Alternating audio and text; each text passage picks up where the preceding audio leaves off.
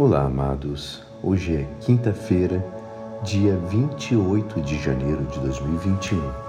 E hoje a nossa igreja nos convida a meditar juntos o Evangelho de São Marcos, capítulo 4, versículos 21 a 25. Naquele tempo, Jesus disse à multidão: Quem é que traz uma lâmpada para colocá-la debaixo de um caixote ou debaixo de uma cama? Ao contrário, não a põe num candeeiro? Assim, tudo que está escondido deverá tornar-se manifesto, e tudo que está em segredo deverá ser descoberto. Se alguém tem ouvidos para ouvir, ouça. Jesus dizia ainda: Prestai atenção no que ouvis. Com a mesma medida com que medirdes, também vós serás medidos, e vos será dado ainda mais. Ao que tem alguma coisa, será dado ainda mais. Do que não tem, será tirado até mesmo o que ele tem. Esta é a palavra da salvação. Amados, que evangelho rico nós temos hoje.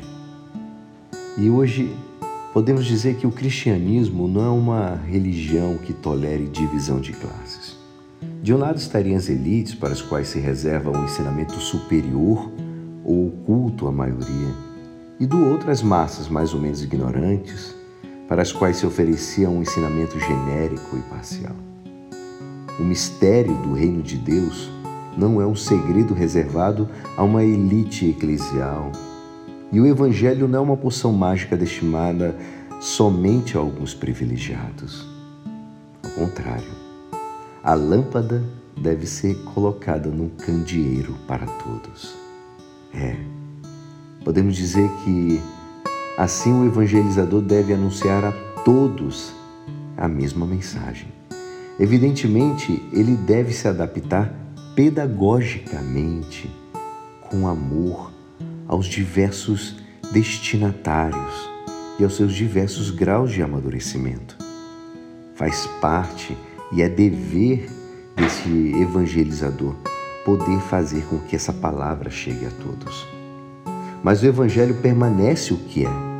É uma lâmpada e ela não deve ser colocada debaixo do caixote nem da cama, mas sim lá em cima, no candeeiro. Mas podemos falar também sobre os dons que prestigiam a pessoa humana, feita em imagem e semelhança de Deus, e podemos destacar três aqui: a inteligência, a vontade e a liberdade. Jesus deixa bem claro que os dons gratuitamente recebidos são usados para o bem e para o crescimento espiritual da vida de cada um. É contra a natureza abusar da bondade e generosidade de Deus, amados. É até um motivo de escândalo, destinado a ser condenado e reprovado. Os dons, a luz que Deus nos dá, precisa ser mostrada a todos não pode ser guardado de forma preguiçosa. Deus respeita a nossa liberdade. Que possamos, amados, saber retribuir com uma resposta de total adesão à vontade divina. Que Deus te abençoe e que você seja essa luz que possa proclamar esse Evangelho a todos os povos.